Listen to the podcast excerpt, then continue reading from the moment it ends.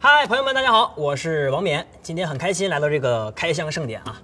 呃，因为我本人呢，之前就在这个亚马逊广告的推荐下买过一个这个电子书阅读器，大家熟悉吧？我非常非常喜欢那个东西，我还特意啊给它写了首歌。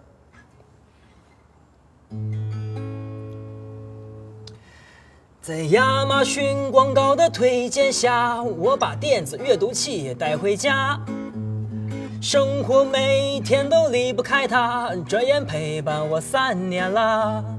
所以说啊，亚马逊广告啊，能让我这么一个不爱看书的人，都买了那个玩意儿，说明啥？说明亚马逊广告就是厉害，就是棒。想不出形容词了，书看的还是太少了。我今天啊来这个活动之前，还特意问了我司的 CEO，因为我实在是不懂什么是什么跨境出海。他跟我说，早期中国企业跨境出海啊，其实就是换一个货币单位，就是一个手机壳啊，十九块人民币出海就变成十九刀。我说那我听明白了，涨身价是不是就得换单位呀？后来啊，出海产品越来越多了，大家就开始注重建立品牌了。其实品牌还是挺重要的。有时候你不自觉的，你就会突然脑子里蹦出一些牌子。你就比如说，我有的时候稍微疲乏了、累了的时候，我脑子里突然就困了、累了，你要喝点啥？呃呃，不用喝啊，就这么两句话已经把我喊醒。没有品牌的产品，还真的还是很可怕的。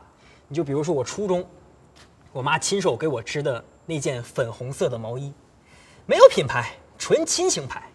不穿就是不给他面子。我说妈，不是我不想给你面子，是我昨天穿了一天，已经把面子丢在学校了，没法带回来给你了。认同一个品牌啊，其实就是跟追星是一样的，你会呃关注它的动态，收集它的周边，你会追着买它。但是比追星有收获，因为起码你能收到货。追星啊，你是体会不了这种双向奔赴的感觉的。我感觉商家跟我们消费者啊，就是我们的关系。收到货品只是我们的物理连接，你得把品牌做出来，我们才能产生心灵连接。你就比如说，我现在只要看到紫色，我就能想到一个牌子的汽水。小的时候，我爷爷经常给我买，这个呢就是心灵连接。你就比如说，我现在看到粉色，我就能想起一件毛衣，这个呢就是心灵伤害。好的品牌就是这样的，不知不觉的就会变成你生活的一部分。你就比如说亚马逊广告。哎，后期老师请跟上。无论看电视、看电影还是看直播，都会贴心的出现安静但是不打扰。